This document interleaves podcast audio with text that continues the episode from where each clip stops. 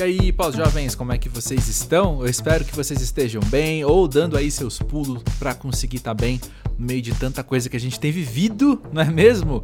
Se você não conhece esse cantinho de conversas chamado podcast. Seja muito bem-vindo, meu nome é André Felipe de Medeiros e as piadas ruins não param por aqui. Mas voltando ao assunto, eu tenho a oportunidade, o privilégio, a honra de sentar toda semana com pessoas muito interessantes para conversar sobre a vida adulta, sobre o que nós temos sentido, refletido, aprendido, passado nesses últimos tempos, nessa fase pós-jovem, quando a gente é novo, mas deixou de ser novinho já faz um tempo, né? E o Pós-Jovem está aqui na ativa já há mais de 5 anos, com mais de 200 episódios no ar. Eu quero te convidar logo de cara a dar uma olhada em quem já passou por aqui, porque eu tenho certeza que tem muita gente que ou você já é fã ou só não é fã porque ainda não conheceu direito. E essa é a questão. Estamos aqui para isso, para conhecer as pessoas por trás de seus trabalhos, aquelas pessoas que a gente acompanha, seja no palco, nas redes sociais, nas telas. E aqui nós podemos então ter um acesso mais sincero, mais íntimo a quem está por trás daquilo tudo. Bom, e se você já conhecia aqui o Pós-Jovem e participou da festa que foi o episódio 200, você deve se lembrar que lá no finzinho do episódio, nossa amiga maravilhosa Gabi da Pele Preta, um grande beijo pra você, Gabi, sugeriu que eu convidasse Ítalo Martins aqui pro podcast. E passou assim, nem 10 minutos depois da gravação, já tinha o contato dele na minha caixa de entrada para eu falar com ele, da gente gravar aqui o pós-jovem. A gente passou uns dias marcando, renegociando nossos horários, porque a nossas duas agendas são malucas, né? Eu com a minha vida doida sempre, e ele com a loucura que é a gravação de Guerreiros do Sol, a próxima novela do Globoplay. Ele tá lá no Alagoas gravando isso agora, nas palavras dele, no meio do nada. Afinal, as locações não são urbanas, não são em, em centros urbanos, são tipo no meio do nada mesmo. Mas aí quando rolou da gente conversar, pô, foi maravilhoso. Você está diante de um baita episódio aqui do Pós-Jovem. Ele comprou direitinho a ideia de trazer ele com tudo que ele tem, com tudo que ele é, tudo que ele carrega, aonde ele vai, aqui pro podcast. E de fato, como Gabi já nos adiantou, é uma grande pessoa que se você ainda não é fã, espera aí 45 minutos que você vai virar fã de carteirinha, eu tenho certeza absoluta disso. Como eu falei, ele está gravando então a Guerreiros do Sol porque Ítalo Martins é um ator nascido em Caruaru, em Pernambuco, ele tem 33 anos e você talvez o reconheça da novela Terra e Paixão, novela das nove da Globo, que está em vigência neste momento. O falecimento do personagem dele foi o que gerou toda a trama da novela lá no primeiro episódio, mas ele também já participou aí de muita peça de teatro, outras séries e ele tá também no filme Erva de Gato, que tem direção de novíssimo Edgar. É o segundo episódio consecutivo no qual eu cito esse nome. E não vai ser o último, sou muito fã do cara e não vejo a hora das agendas se alinharem para a gente poder estar tá junto aqui no Pós-Jovem também. Enfim, tá aí mais um lançamento para a gente se atentar, para a gente se alimentar de arte, se é que você me entende. Bom, o papo com o Ítalo foi para vários lugares diferentes. Se você, assim como eu, é um nerdzinho das artes e da criatividade, você vai gostar muito do que ele traz sobre atuação, sobre o papel da arte, mas isso é só um detalhe aqui nessa conversa, no comecinho da conversa, depois ela fica cada vez mais livre, cada vez mais solta, e a gente sai falando sobre autoconhecimento, sobre autocuidado e tudo mais o que a gente tem vivido nesses tempos. Você vai amar, eu tenho certeza. Você já segue o Pós-Jovem nas redes sociais? Deixa eu te contar que é muito fácil encontrar. É pós-jovem, tanto no Twitter quanto no Instagram. E, além disso, os links estão na descrição deste episódio, no tocador de podcasts que você está escutando neste momento. Inclusive, já segue lá o Pós-Jovem, porque toda semana tem alguém maravilhoso como o Ítalo aqui para bater esse papo. Na descrição do episódio você encontra também um link para newsletter que sai a cada duas semanas, às segundas-feiras. O texto que saiu ontem, então, o dia anterior a esse episódio, acabou tendo várias intersecções com que a gente conversa. Então acho que acho que tem a ver assim. Se você quiser expandir um pouco esses assuntos, cola lá na newsletter. Beleza, então já falei mais do que precisava, né? Então fica aí com o papo com o Ítalo e depois eu volto para falar ainda mais então.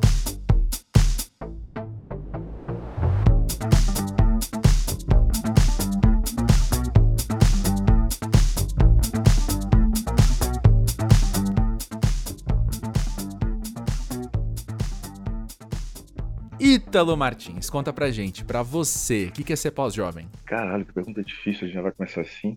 A gente começa com a mais difícil, que aí daqui pra frente agora é só alegria. Só piora, só piora. Não. Só piora. Ser pós-jovem é...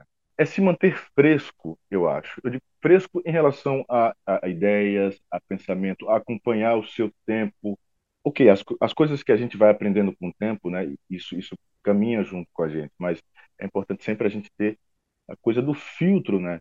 Eu acho que essa capacidade de filtrar, de saber o que é que eu levo, o que é que eu retiro dessa bagagem, né, para não carregar em excesso. Uhum. Eu acho que isso é ser pós-jovem. Pós-jovem me, me, remete à vitalidade. E vitalidade não necessariamente tem a ver com a idade, né? Uhum. Você vê pessoas sei lá, 90 anos aí, né, com uma vitalidade impecável, assim. Uhum. Eu sou um uhum. jovem velho, então... Como assim? Ah, eu sou meio cansado, eu acho. Eu já Entendo. nasci cansado.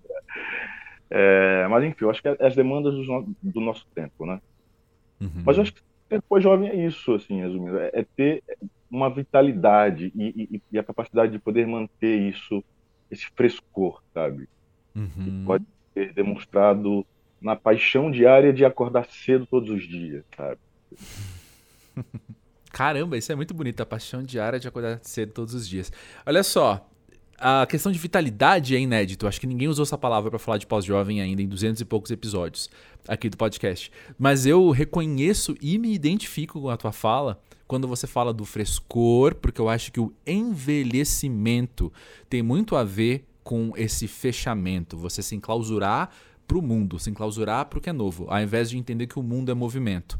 Né? Você tenta fincar raiz, tenta fincar uma âncora, a metáfora que você quiser, e não acompanha o movimento do mundo eu concordo com você. E a questão da bagagem é algo que eu costumo falar aqui no podcast também, assim, que ser pós-jovem é a gente olhar para frente e perceber que tem muito caminho, mas a gente já percorreu, a gente já tem alguma coisa aqui, a gente já pode começar a conversar de outro a partir de outro repertório, né? Não só do ineditismo, mas também da experiência de falar, é, mas eu já, já vivi tal coisa aqui, né? É, até porque o ineditismo alguém me mostre, pelo amor de Deus, porque a gente vive uma repetição, né? É, é não há é, nada novo debaixo do sol. Eu, eu, costumo pensar assim, tipo, Michael Jackson criou um movimento, ele foi inédito, sabe, um movimento, uhum. um passo de dança nesse. A gente, a gente repete, né? Uhum. É engraçado que quando você entra numa relação, por exemplo, um namorado, namorada, você, eu sempre entro com medo de uma, assim, porra, parece que a gente sempre vai cair no mesmo lugar, porque a gente já viveu e já viu e parece que, Exatamente. sabe? Exatamente. Então o ineditismo, ele tá em falta. Ah! Às vezes, às vezes gente, o que a gente entende como inédito é só uma palavra que entrou em desuso, ou uma ação. Hum. Gente, ah, inédito, mas na verdade não é inédito, é porque ela estava lá na, na geladeira, aí a gente resgatou ela, sabe? Aquele legume que a gente comprou há três semanas. Caralho, tá aqui ainda. inédito, cara. Sim, sim. Eu tenho uns pontos de vista para somar com os seus aqui, então, sobre isso, assim. A gente tá só devagar. Né, são devaneios, na verdade. É, Mas... é, tem coisa melhor? Tem coisa melhor do que a gente ficar fazendo? Então pronto. Mas olha só, indo em ordem inversa, começando pelo mais recente que você falou, eu acho que quando a gente entra num relacionamento e a gente repete as histórias, eu acho que aí, bom, não sou qualificado para trazer esses pensamentos psicológicos assim, mas o que eu já aprendi, seja em terapia, seja com os meus amigos, seja com podcasts, é, é saber que aí tem a ver com os padrões que eu estabeleço para as coisas, porque independente de quem seja no meu próximo relacionamento, é uma pessoa assim inédita é uma pessoa com quem eu nunca me relacionei, que vai trazer coisas que para mim são novas num relacionamento, ao mesmo tempo que eu hoje sou inédito porque eu não sou o mesmo de ontem. Concordo, concordo, concordo. Então, assim, o que eu vou enfrentar agora, tá. Parte disso tá no meu controle. de eu saber Perfeito. se eu vou repetir o que já aconteceu antes ou se eu vou estar tá, de fato aberto a tentar coisas novas. Eu já percorri esse caminho 17 vezes, não deu certo. Por que não? 18 então agora a gente ir por outro caminho, né? Por um caminho inédito. Aí, ó. Eu acho, acho que... eu acho. É, tem, tem, fica aí esse ponto de vista. E também, aí sobre o Michael Jackson, concordo com você. Criou ali um movimento, ele foi inédito, ao mesmo tempo que ele não criou do zero, ele pegou o que já existia. Sim, exatamente. E aí deu uma nova cara, deu um novo formato, estabeleceu um novo caminho. Então também aí eu acho muito bonito a gente pensar que, que mesmo o inédito, uh, nada no mundo se cria, nada se, se perde, tudo se transforma, né? Então acho que isso, assim, eu acho que mesmo as coisas novas, elas... Tá nesse lugar, já. O inédito pode estar no velho, né? Pode estar no, no, no velho que eu digo... É, é isso que você falou, do exemplo do Michael não é? Uhum. Pegou algo que já existia, aprimorou, sei lá, não deixa de ser. É, é, é um, é um é. bolo que hoje que eu faço sempre com a mesma, os mesmos ingredientes. Hoje eu vou colocar uma uhum. canela. Uhum. É? é o mesmo é. bolo, mas é inédito porque tem a canela. Exato. Sim. E já que a gente está usando um exemplo de um, um, artista que é socialmente problemático, como Michael Jackson, deixa eu trazer outro exemplo de um artista socialmente problemático, que é o Picasso. Também, que você para, você olha ali, na história da arte, assim, quando você estabelece uma linha do tempo e você vê ele fazendo uma coisa ali no começo do século XX, aquilo é uau! Aquilo é revolucionário! E aí, como ele se inspira nisso? nas máscaras africanas ancestrais, e aí tem uma ligação com o Egito antigo, ou seja, é só a canela ali também, que tá, tá um pouco diferente. Exatamente. Mas isso é muito massa, né? E você faz atuação já há muito tempo. Cara, Desde os 10 anos, é isso? Em 10 anos. 10 anos foi então. minha, minha primeira peça de teatro. Aí fiz durante né, aquele ano, parei por dois anos e voltei aos 13, assim, tipo, 12, 13, e daí eu segui mesmo, assim, não parei até tá. hoje. Então, isso, 20 anos de atuação. Uhum. Você tem muito mais vida atuando do que vida fora da atuação, quando a gente pega e faz a, a matemática básica aí. Parte disso vai ser inédito, porque cada papel, cada. Uh, mesmo você migrando do, do teatro para o cinema, do cinema para a TV, os formatos mudam. Porém, algumas coisas também, já que vamos seguir no nosso raciocínio aqui já estabelecido, algumas coisas também vão se repetindo, né? Que, que tem sido mais legal para você? É o frescor do novo? É você poder olhar para suas ferramentas de atuação que estão aí aprimoradas, estão mais maduras e colocar elas em ação? Tudo isso junto? Nada disso? Me fala. É, pegando um pouquinho do gancho. Pra, é, não, eu não eu vou responder a tua pergunta direto. É, o, o, que, o que é mais interessante para mim, eu acho, é, sem dúvida, na questão profissional, é entender que eu estou amadurecendo né, a minha forma de atuar, principalmente porque eu vim do teatro, a minha escola inteira foi teatro. Então eu fui para São Paulo alguns anos atrás para estudar teatro, acabei indo estudar cinema e me apaixonei. Uhum. Então é, é, era uma linguagem que eu não entendia muito bem, porque, é, é, enfim, no teatro né, você tem a possibilidade dos movimentos, a possibilidade de conquistar uma plateia e de convencê-la durante uma ou duas horas de espetáculo. Né? Você pode uhum. começar frio, você vai, você vai numa crescente, e no cinema não. No cinema tem uma coisa que é agora. É o agora. Uhum. Só que eu pensava que era o agora meramente assim, sabe? Não, é, existe um preparo interno, é isso que é legal. E é um uhum. pouco até masoquista, assim, porque você vai mexendo em, em coisas e lugares que.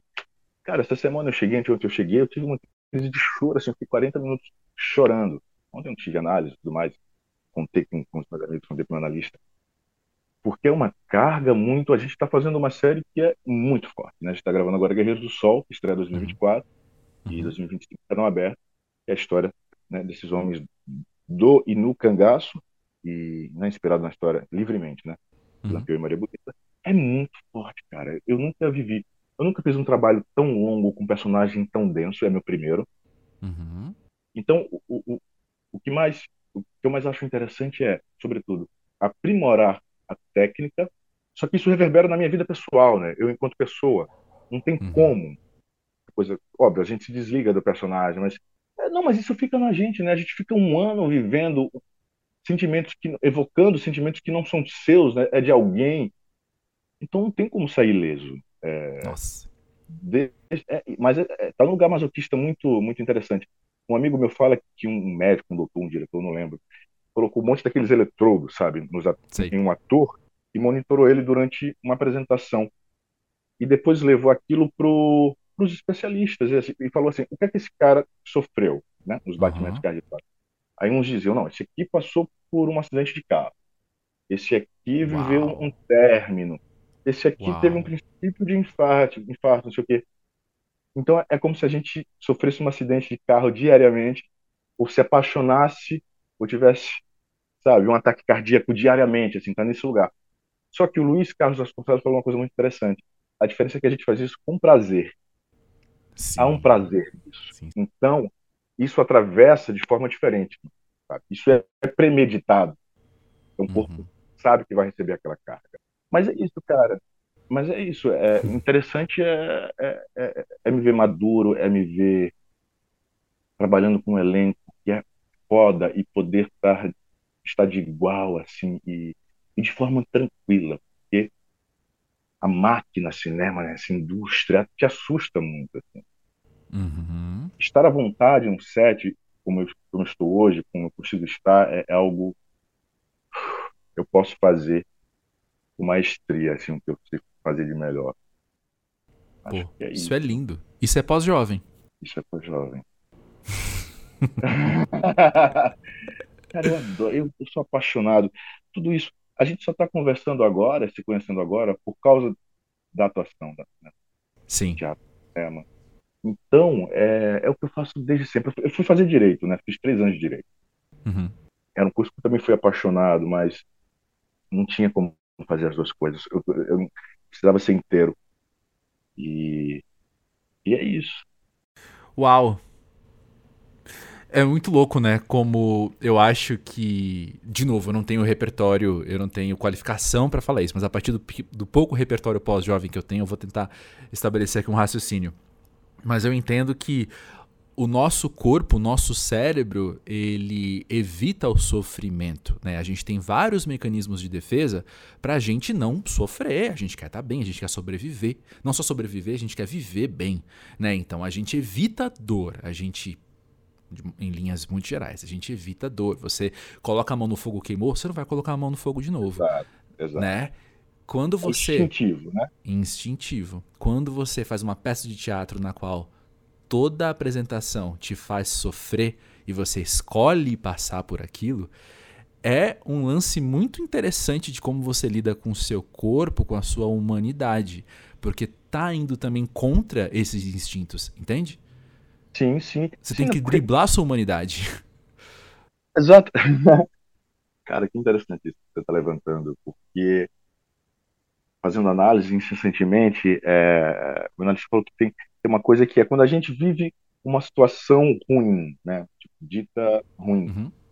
por muito tempo, de repente você se vê numa melhor, sei lá, tá num trabalho que você acha que é péssimo, mas você recebe uma promoção.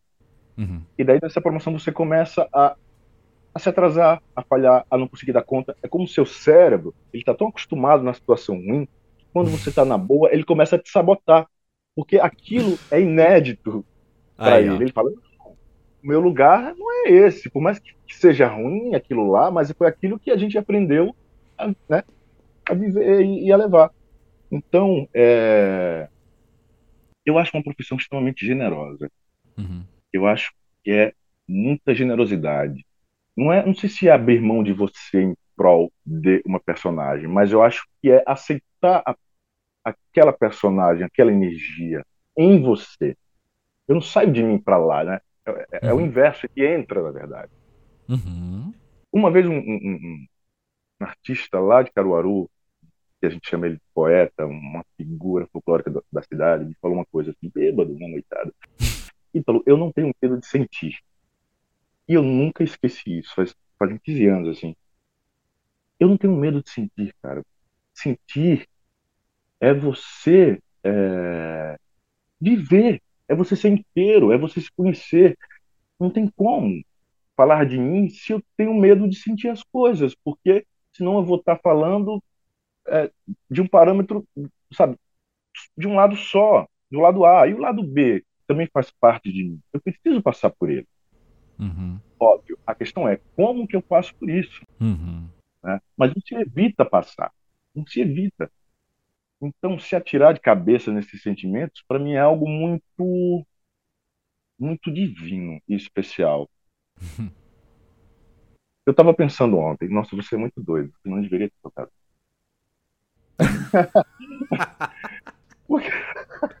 Vai começar uma análise pesada agora. Não, pensando justamente isso, assim, é, cara, eu, eu tô no momento da série que eu morro, né? Todo mundo morre. Uhum. Só que a minha morte. Na vida real também, continua. Hum. Na vida real também, é. e que eu passo dois dias, passo dois capítulos morrendo. Então, o que eu estou gravando é esses momentos antes da morte. E daí, quando eu fui fazer a primeira vez, eu estava em pânico. Eu falei assim: como que é esse corpo? Eu morro torturado. Eu fui torturado, panicada pra caralho, e não conto para ninguém. Uma personagem é, é, incrível. Eu não conto para ninguém que estou morrendo, para os meus irmãos. Uhum.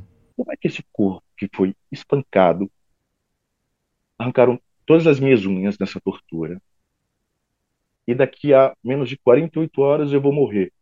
Como que se faz isso? Sabe, eu Como não vou passar morre? por Eu nunca isso. morri Como que antes. se é. morre, tá ligado? Então, é, mas você, o não ter medo de sentir faz com que você ande nesse lugar sem se, se espetar nos espinhos. Uhum. Sabe? Porque o medo atrai, né? Não tem essa coisa que o medo atrai. Né? Ah, eu tenho medo de inseto. Cara, eu tenho um pavor de barata. O que eu mais vivo na minha vida é barata perto de mim.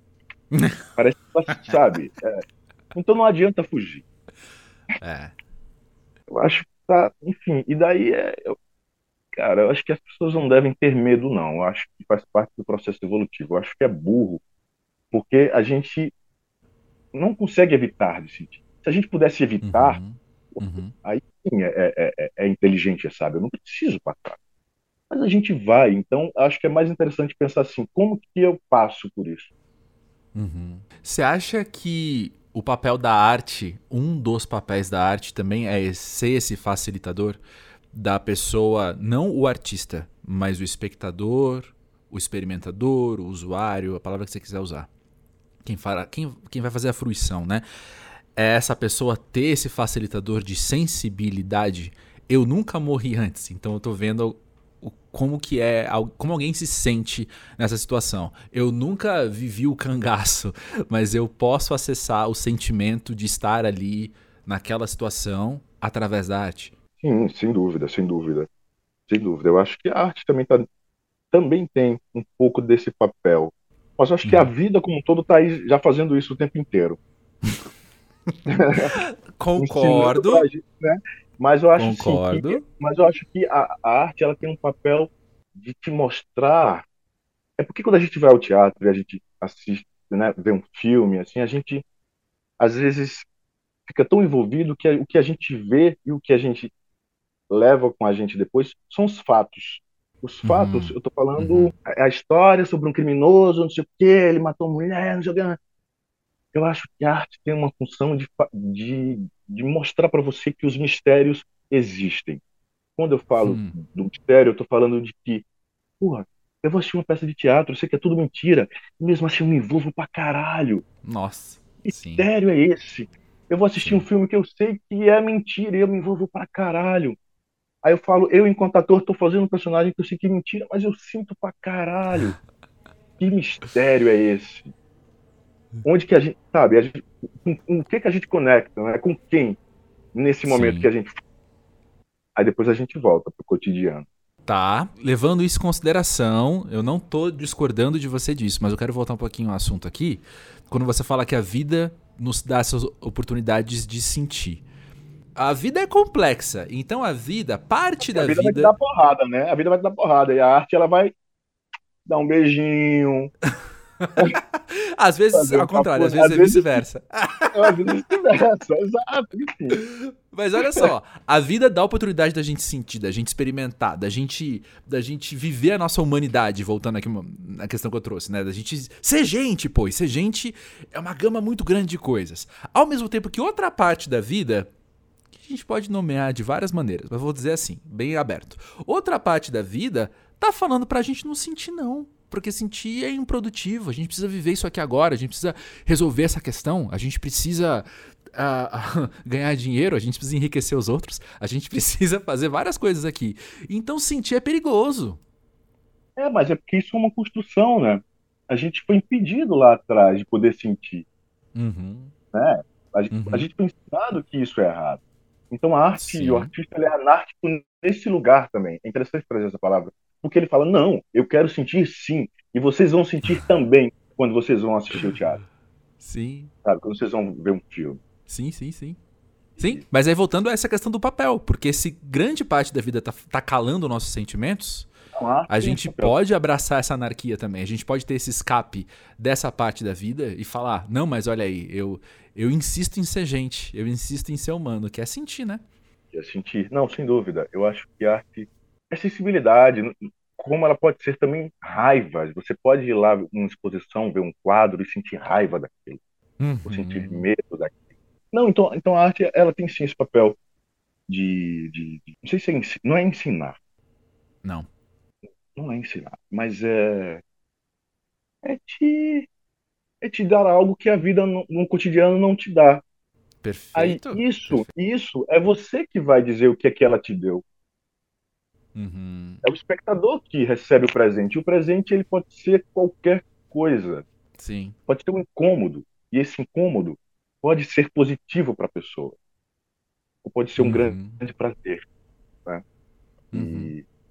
É um mistério. É um mistério. Mas, Ítalo, uhum. eu que sou um safado, eu manipulei essa conversa pra gente cair exatamente no assunto que eu queria trazer agora. Nos últimos cinco minutos eu ficava mirando nele, que é que precioso a gente, como homem, poder falar de sentimento. Que precioso a gente ter esses, a gente tá nesse espaço aqui, que outras pessoas vão vir, e a gente tá falando o tempo todo do quanto a gente sente e do quanto é natural a gente sentir. Saca? Porque essa outra parte da vida que está forçando a gente a se calar, que está forçando a gente a não sentir, embora a gente saiba, por isso que a arte não ensina, porque a gente já sabe sentir, né? A gente está só tendo que ser relembrado muitas vezes. Essa parte aqui fala muito alto. E você até falou lá atrás, a gente. Agora o verbo que você usou, se a gente desaprendeu, se a gente esqueceu, mas enfim, a gente foi condicionado enquanto, enquanto sociedade, enquanto né, o indivíduo dentro da sociedade, como produto de uma cultura, a, a não sentir. É muito aquela, aquela imagem dos três macaquinhos, né? Um calado, sem ouvir, sem ver, né? exatamente, exatamente. Não ouço, não falo, não. É. Ih, esqueci. Não vejo, não vejo. Mas é isso. É, eu acho que é, é muito simbólico para mim o quanto a gente precisa insistir. Em 2023, a gente precisa insistir na ideia de que essa masculinidade aí que venderam pra gente a gente pode rejeitar comprar, sabe? Exatamente. É, entende o meu cansaço agora? Entendo, entende o meu cansaço? Olha o que a gente está fazendo aqui. A gente está pensando, cara. Isso cansa. Mas é um, é, mas é um, um, um, um, trabalho que a gente deve executar. E a gente uhum. se nega. A gente está tendo a sorte de ter 45 minutos para falar sobre isso mas a gente pode dedicar simplesmente 10 minutos antes, sabe? Porque, sei lá, é, porque é um exercício, cara. Eu acho que é importante a gente. O que a gente está fazendo hoje aqui, eu agradeço também pelo papo, a gente está falando da gente, a gente está falando sobre, sobre o ser humano. E eu uhum. amo o ser humano. E ele uhum. é o meu material de estudo. E tenho críticas extremamente severas. Porque eu, eu faço parte disso também. Mas eu, eu, posso, eu posso escolher não perpetuar isso assim, em prol do, das gerações futuras. Uhum. É uma questão de escolha, mas assim, faz tanto tempo que a gente está nessa lama uhum. a gente vai uhum. tirar um braço, aí tira o outro braço, sabe? Aí quem vai sair dessa água, dessa, dessa lama, não sei, né? São os nossos filhos, né? E por aí vai. Mas é, é isso. É, mas eu acho que essa ideia de ser cansativo a gente pensar e a gente elaborar e a gente desenvolver essas ideias, eu acho que é um cansaço, usando a palavra que você usou, exercício, que é como exercício físico, sabe? Exatamente. Você, cara... É saudável, você... não é? Você tá é cansa, é saudável. Mas... Eu vou falar que eu não vou fazer porque me cansa? Não, eu vou fazer, mesmo sabendo que aquilo vai me cansar, entendeu? Porque é saudável. Então eu acho que esse exercício mental também, por mais cansativo que ele, que ele possa ser, é a minha saúde e, no, como você falou, a de quem tá à minha volta e quem vem depois que tá em jogo, Sim, sabe? Então a gente tem que, tem que entrar nisso mesmo. E eu acho, sendo um pouquinho metalinguístico aqui, né? É, uma ideia que eu tenho pro pós-jovem sempre é dessa desmistificação da elaboração, sabe? Não é um uma coisa que me irrita muito, e eu passo por isso de vez em quando, mas uma coisa que me irrita muito é quando alguém lança uma braba, assim, uma braba corriqueira. Alguém vira e fala, ah, mas é que blá blá blá blá blá blá. Aí alguém na roda fala, nossa, que profundo isso. Eu quero dar um chute na cara dessa pessoa, entendeu? Porque a profundidade faz parte do cotidiano, cara. Ela vem aqui no, no cotidiano também. Eu não preciso reservar um espaço para ela muito, muito olímpico, uhum. entendeu? Vamos subir no monte. Hum. A, essa coisa da profundidade, da maneira que você falou, me lembra a, a, a tudo que é macro. Macro supermercado, um macro, sabe? Um, tudo muito grande. Enquanto Sei. pequeno. Enfim, é, é, parece meio clichê o que a gente está falando. Mas é, a gente tem que falar mesmo todo dia, que é para não esquecer, infelizmente. Ei, é isso. Infelizmente, em, em pleno 2023. É, é isso. É isso. Obrigado Mas uma coisa que eu tenho raiva, só pegando uma deixa, você me falou que tem raiva disso, eu tenho raiva de, de quando alguém fala assim, fulano é, é, é, é homofóbico, é não sei o que, é... mas, ah, mas ele é de outra geração. Cara, me falar que é de outra geração, hum, eu morro. Bem eu observado, morro, hein? Porque eu sei que a pessoa é de outra geração, mas eu também sou de outra geração e tenho que entender a geração dela. Eu acho que enquanto a gente está vivo, hum eu não, não é a questão de entender, de aceitar, entender, respeitar. Então uhum. isso é o mínimo. É, então, pô, colocar desculpa na geração assim, eu eu, eu, eu reconheço, sabe, a, a parcela, uhum. mas, a, mas faz sentido, né? Tem uma parte aí que faz sentido. Faz uhum. sentido, óbvio, é criação, é cultural, é estrutural, Isso. sabe? Mas eu, eu, eu exijo dessas pessoas pelo menos o desejo, a tentativa de Uhum. Permanecer na omissão, que é crime, aí isso é absurdo. E se, e se debruçar sobre essa desculpa que é, ah, eu sou de outra geração. Às vezes me soa como um, ah, não quero fazer esse trabalho. Uhum. Entende? É, e eu acho que o que agrava essa situação é aquela velha história, né? O problema das, das questões é, são os exemplos bons, assim, né? O problema das questões ruins são os exemplos bons. A gente tem exemplos bons. A gente olha para pessoas de outras gerações que estão aí surfando. Oh, às vezes, literalmente.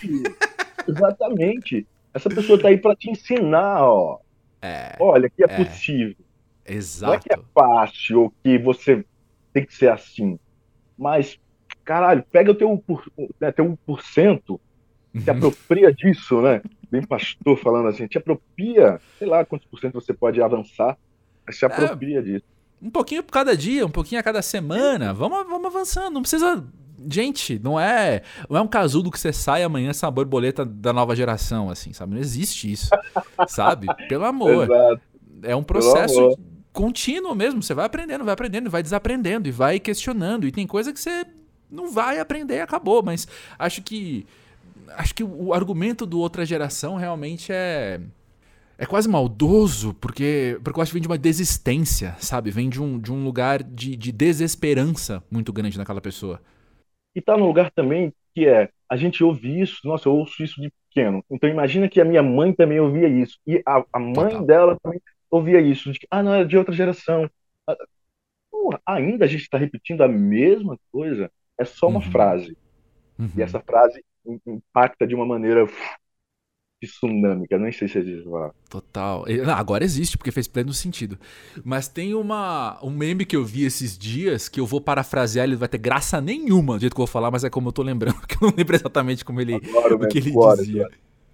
Mas ele falava alguma coisa do tipo, desse conflito de gerações, né? Pra gente é muito fácil entender ah, os avós com dificuldade de mexer no celular. Mas será que quem viveu a revolução, a primeira revolução industrial também tinha isso? E ele reproduzia um diálogozinho, alguma coisa do tipo: "Meu filho, me ajuda a colocar essa máquina de carvão". E o moleque, o adolescente respondendo embaixo, tipo: "Ai, vou, você não sabe nem, sabe, mover uma máquina a vapor direito, sabe?" Uhum é, eu acho muito interessante fazer esse exercício também, de como você falou agora, né? É uma coisa que minha mãe ouvia, e talvez a mãe da minha mãe também ouvia, então, é pensar também que existe uma, uma naturalidade cultural, social, desse quase apagamento, né? Essa.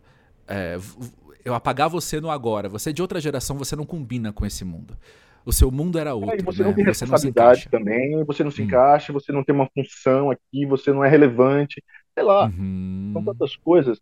É porque tudo, na verdade, é, repetindo, o ser humano é o meu material de estudo.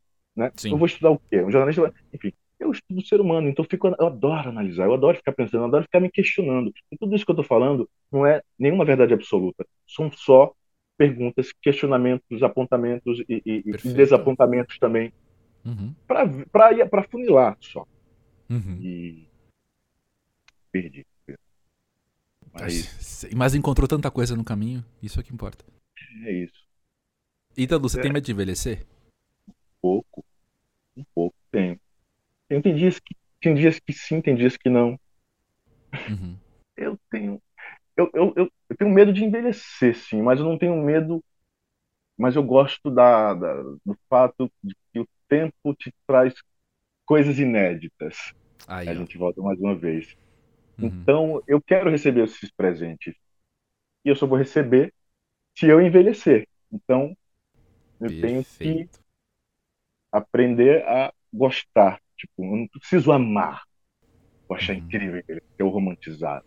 Mas uhum. eu sei que isso vai me trazer coisas que eu agora não tenho. Principalmente uhum. enquanto ator. A vivência, a experiência, tudo isso é bagagem pra gente, bagagem boa, não é bagagem em excesso, não. Porque ela está no, uhum. no compartimento X ali do nosso HD. Uhum. É, então, é. é Sabe Porque que. Tem... Então, eu ia falar de mim, mesmo se você me perguntar, eu ia falar de mim. É. Egocentrismo é. chama. Mas o que eu ia falar é que. Eu, eu tenho, pode ser ingenuidade minha, mas eu não tenho tido medo de envelhecer mentalmente. Eu acho que a gente. Aos, aos 30 e tantos anos, a gente falando sobre o frescor, eu, eu sinto que a gente está se preparando para seguir no frescor. Né? E quando vem gente de 60 aqui no pós-jovem e fala que é jovem porque tá aí no frescor, eu falo aí, ó, tá vendo? É possível. Olha um exemplo bom aí, eu quero seguir aquilo. Mas eu tenho. Então, assim, é pode ser uma ingenuidade minha não ter medo disso. Mas eu tenho sim medo de envelhecer no corpo. E eu, eu não tinha tanto medo. É, eu não tinha tanto medo até eu perce... acontecimentos da minha família, assim, que meus avós passaram por coisas muito rapidamente, quase da noite pro dia, assim, e, e os últimos dias, os últimos meses da vida dos dois foi muito difícil de ver, de acompanhar, é, de, de, ver o corpo, sabe, da pessoa naquele lugar, assim. Então, me bateu um medo que eu nunca é. tive. É, é muito recente, isso. foi ano passado, assim, né? Então, uhum. então, bateu um medo que eu não tinha. Entendo. Semana passada, tem umas três semanas eu estava na festa de um amigo, do nada, tipo, eu tinha acabado de conhecer um cara, já era final de festa, a gente ficou trocando uma ideia, ficamos amigos ali, desci é, para levar uns amigos pro Uber, quando eu retomei pra festa, assim, tipo, alguém se machucou, alguém se machucou. Mano, o cara tinha caído da escada, o cara morava no andar de baixo. Caramba! Mora, tava indo pra casa, caiu da escada, cara, tipo, bateu com a cabeça, eu simplesmente me agarrei com o cara, assim, e lá veio, puta, uma história trágica aqui, cara. É, me agarrei faz com parte, o cara, faz assim, parte. Porque o meu instinto é esse, assim. Eu vivi uhum. algumas coisas. O meu instinto é, é, é esse. Me agarrei com o cara, comecei a estancar o sangue dele com uma toalha, não sei o que. Não. Aí, e a galera tentando ligar para né, pro pronto-socorro. Uhum. E eu fiquei vivendo aquilo. E ele me sujava inteiro de sangue, assim. E me pegava. Uhum. E eu dizia, pode pegar. E eu fiquei olhando a cara dele assim. E ficou tudo bem. Ele se machucou bastante, procurou uma costela, enfim, mas ele tá bem. Mas depois que ele foi socorrido, cara, foi pro banheiro, eu só chorava, porque a vida é um triz, né? Assim, é muito frágil, né, cara? É muito frágil. Então, quando eu penso em envelhecer, eu tenho medo também do físico. Eu penso, caralho, eu tô cada dia mais frágil, fisicamente, talvez mais forte, né? Mentalmente, uhum. emocionalmente. Uhum. É o contrário que vai acontecendo, né? Uhum. Então, sim, eu sou, eu sou mole, nunca quebrei braço, nunca nada. Eu sou eu medroso, só tenho um tamanho. Tenho 1,83 e 90 quilos e medroso. Sou muito rapaz, eu sou um gaiato. Eu tô falando coisas sérias aqui, mas é porque você. é porque eu sou muito pessoas... sério e eu trago não. as pessoas. É. Não, não, mas, mas eu sou um gaiato, André. Assim, nossa, às vezes eu não me suporto. Como que é a tua convivência consigo mesmo? Eu tava falando esses dias, deixa, deixa, toma uma água aí enquanto eu falo. Eu tava, esses dias uma amiga minha mandou uma mensagem falando, eu não acredito que eu fiz tal coisa, porque eu tô com medo de não sei o que lá. Aquelas, aqueles desabafos bem-humorados de amigo, assim, sabe? De, mano, tem, hum. você acredita que eu tô com medo de fazer tal coisa? Você acredita que eu tô... Eu só respondi pra ela, eu falei, cara, a gente é insuportável, a gente merece uma medalha, porque a gente convive com a gente mesmo, desde que a gente nasceu, cara. Desde que a gente nasceu, é um absurdo, velho. É, eu nasci e uma voz começou na minha cabeça a falar comigo e tá falando até hoje. E ela não para quieta. Eu deito na cama, às vezes eu não consigo dormir porque ela não para de falar. Entendeu? Eu mereço um troféu por me aguentar. Eu tenho certeza disso. Você mora só? Sim. Eu moro comigo Pior mesmo. Ainda, eu moro com você mesmo. Fudeu, pega um bicho bicho, sei lá, aquele um gatinho. Não, tenho, tenho meu cachorro, tenho meu cachorro. Ah, que bom, que bom. Ele, ele merece todos os troféus do mundo também. Nossa.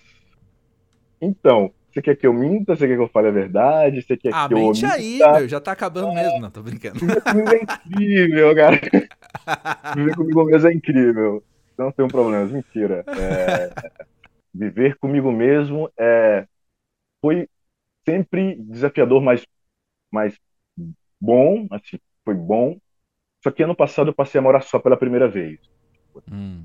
Mudei para um apartamento, morar só. E daí eu me perdi um pouco. Eu, hum. eu dei uma, uma bela viajada, assim, no sentido de, Sei. uou! Eu sempre, eu, o analista fala que eu sou carente, assim, né? E, e eu, eu tenho, tinha meu bichinho, tal, que foi em São Paulo, tal. Então eu dei uma estranhada, porque viver consigo mesmo foi, foi diferente, assim. Mas eu não tenho medo, não. Uhum. eu sou muito tranquilo, cara, de conviver assim com as pessoas. Eu sou muito tranquilo. Mas uhum. comigo mesmo eu sou um pouco. Sou severo, né? Acho que com todo mundo, né? Com todo mundo. A gente fica dizendo que não. Ah, não, mentira. Todo mundo, é tudo igual. É, todo mundo é. tá ali se punindo, né? Se, se, se, se autoflagelando, vez ou outra. Aí depois tá se amando, uhum. sabe? Até que sabe, tem dias que você anda pela casa, passa pelo espelho, você olha e fala, hum, que delícia. Tem dias que você, você passa, vai tomar no cu. E aí, o gostoso. Sabe? Vai, é. tomar no cu, é o gostoso caralho. Você manda se desse olho, fala, cuzão do caralho. exato, exato, é isso. É. É, mas eu tenho, eu tenho achado assim, quanto mais, quanto mais pós-jovem eu sou, mais eu tenho entendido assim que de fato eu acho que a nossa a nossa relação mais difícil é a com a gente mesmo, sabe? E isso não é. Ah, sei lá, isso não é um post de Instagram inspiracional, assim, não, sabe? Isso é, é muito a verdade, cara, é muito o nosso dia a dia. Porque de fato, a gente. Ainda mais se a gente está elaborando, ainda mais se a gente está desenvolvendo um olhar crítico que começa com a gente, né? Começa com a gente olhar pra, pra gente falando, putz, o que, que eu tô fazendo, cara? Jura, igual minha amiga falou, você acredita que eu tenho medo de tal coisa? Você acredita que eu cheguei a esse ponto da minha vida e tô com medo de fazer o, o, o, tal coisa do meu trabalho que eu faço sempre? A gente é insuportável e a gente. Quanto mais você cava, mais você acha, né? Quanto mais você encontra, você procura problema, mais você encontra problema em você. Então eu tenho eu tenho achado isso. Mas voltando ao que a gente falou, da, o que eu falei do envelhecer e do frescor, é, essa convivência difícil comigo mesmo, hoje estou num lugar de aceitar a dificuldade e seguir em frente, sabe? De falar, é isso aí. Esse cara aqui é insuportável, mas eu não vou me livrar dele nunca. Então bora, sabe? Entendo perfeitamente. Entendo. Você falou uma coisa lá no início da conversa que é, é somos dois homens aqui tipo, falando sobre sensibilidade, e isso é algo incrível. Então eu vou, eu vou me retificar. Hum. Né? Eu falei sobre o ineditismo lá.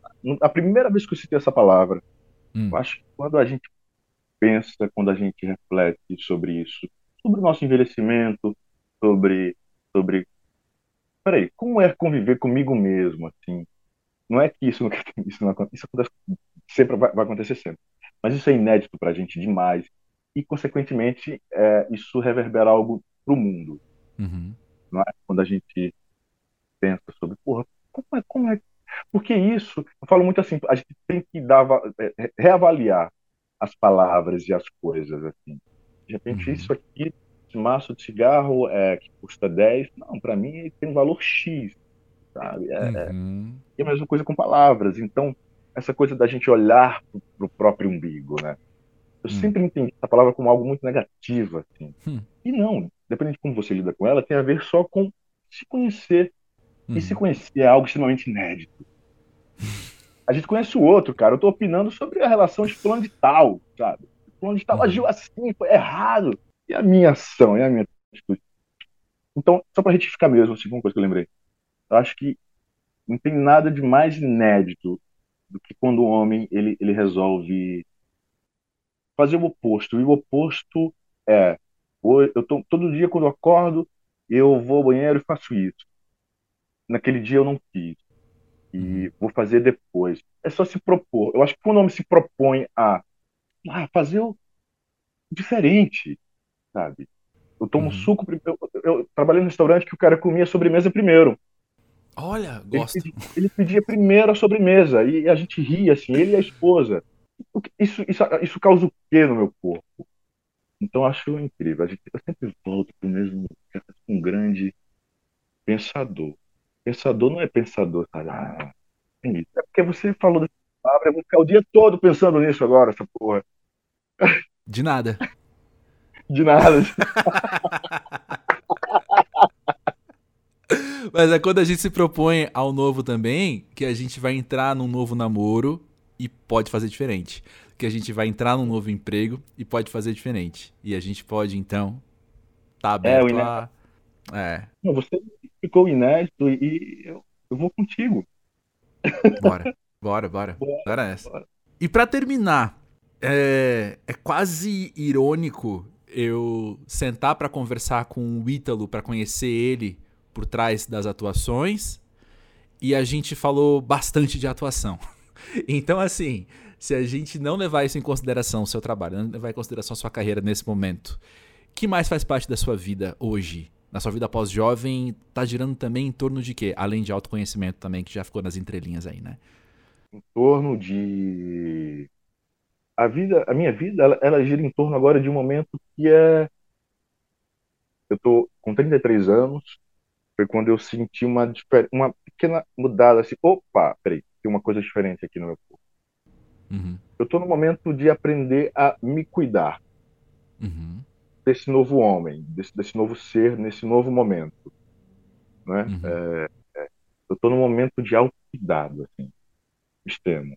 Eu sempre fui muito muito reflexivo. Acho que ter saído da, da minha cidade, ter tirado da minha, saído da minha zona de conforto, trouxe coisas que, maravilhosas, né? No sentido vulcânico mesmo, assim, de bah, de proporção.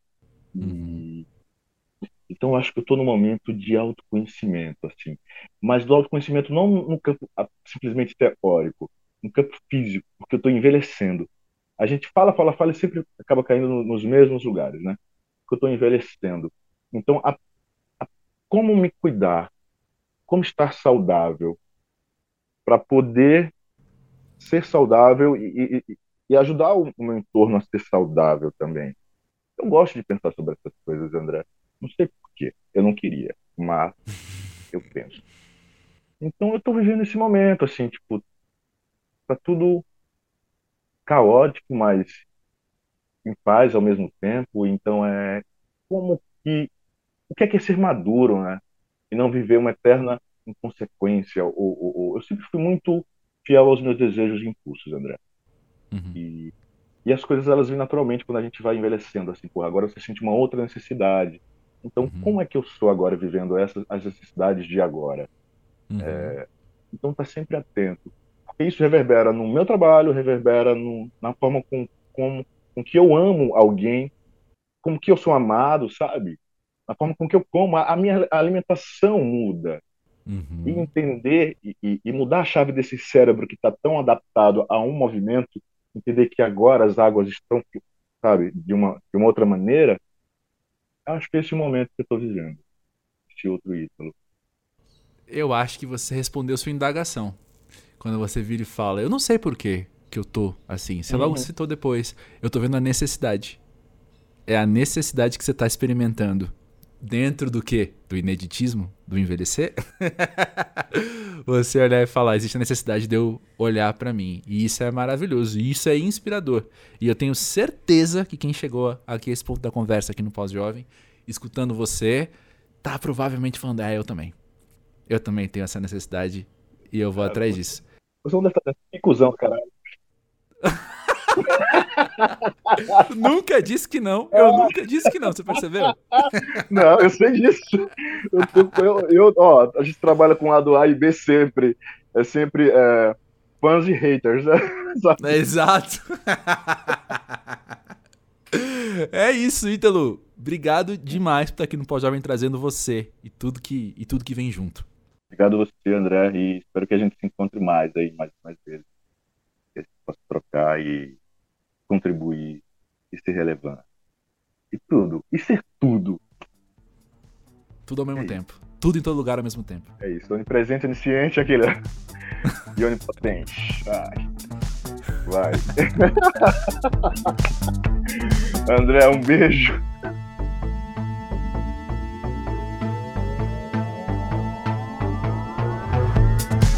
Sabe, eu vou abrir aqui o coração e dizer que tem um episódio do Pós-Jovem que eu fiquei refletindo muito nos últimos dias, né? Por que, que eu senti isso que eu vou contar agora? Tem episódio do Pós-Jovem que quando termina a gravação, eu tô com uma sensação, um frio na barriga de falar: esse aqui foi especial, hein? Foi o caso desse com o Ítalo, é claro, é óbvio. E eu lembro da primeira vez que eu senti isso, foi gravando o episódio 4 do Pós-Jovem com Gabriel Vaz. Beijo, Gabriel, saudade de você. E eu fiquei refletindo, né, quais episódios são os que eu mais sinto isso. É, já falei, eu, eu não acho que é nem um pouco vergonhoso dizer isso. Eu não gosto de todos os episódios do Pós-Jovem, mas eu amo a grande maioria, a maioria esmagadora. Tem uns em 200 e perdi a conta, dois. Em 202 episódios eu não gosto de uns 10, assim, é muito pouco. Mas então isso assim, quando acaba a gravação eu falo, putz, foi legal, mas em alguns eu falo, eita, esse aqui foi especial. E eu fiquei pensando, por quê? Qual que é a diferença desse episódio aqui para aquele outro que eu gosto, que eu acho massa, mas não ficou com esse frio na barriga em mim?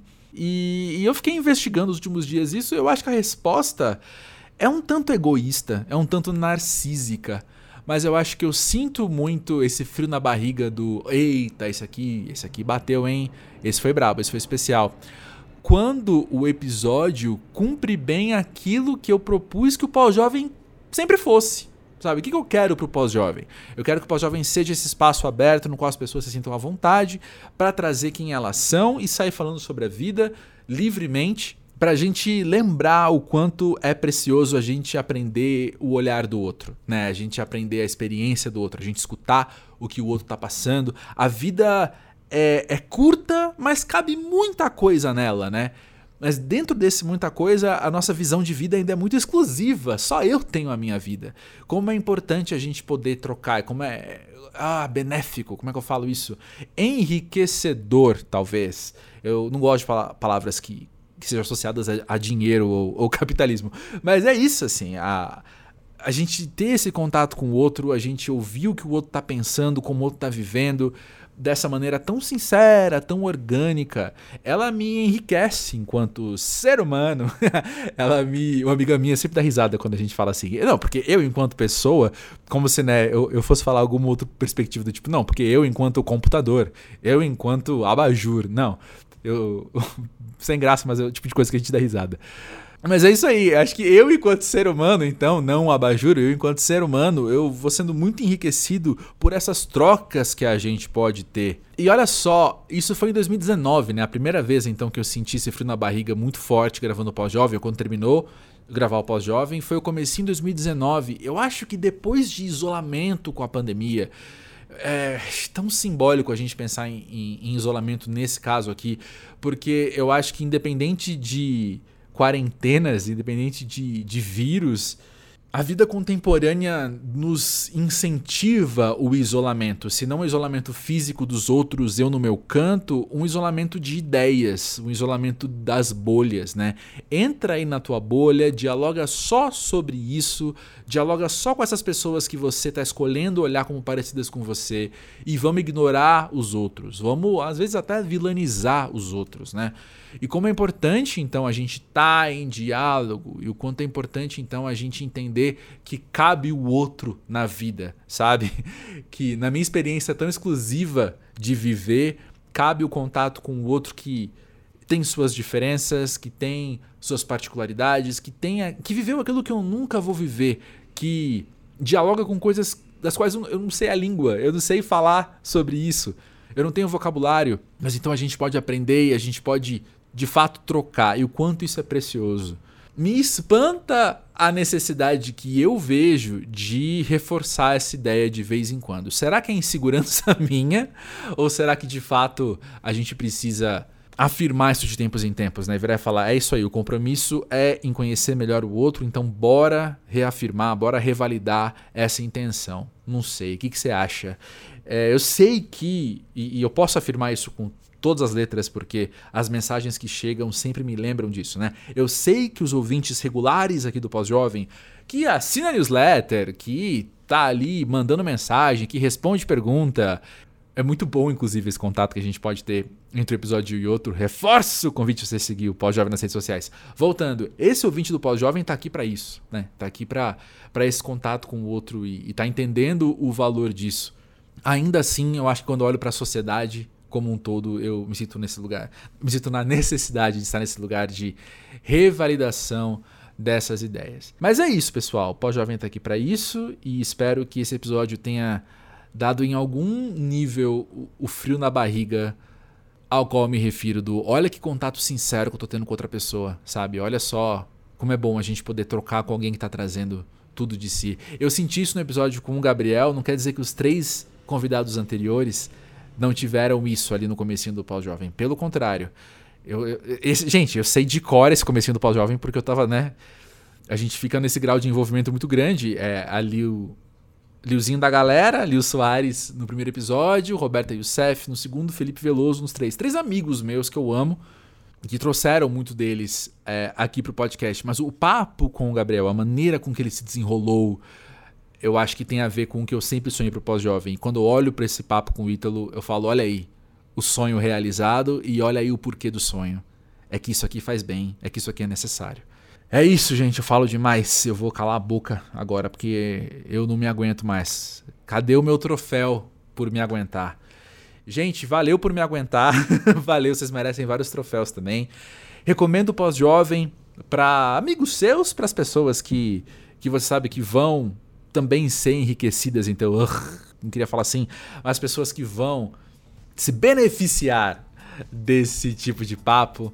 Bora fazer essa rede crescer. Quanto mais gente escutando pós-jovem, mais gente incrível eu posso continuar trazendo, assim como foi trazer o Ítalo pra cá.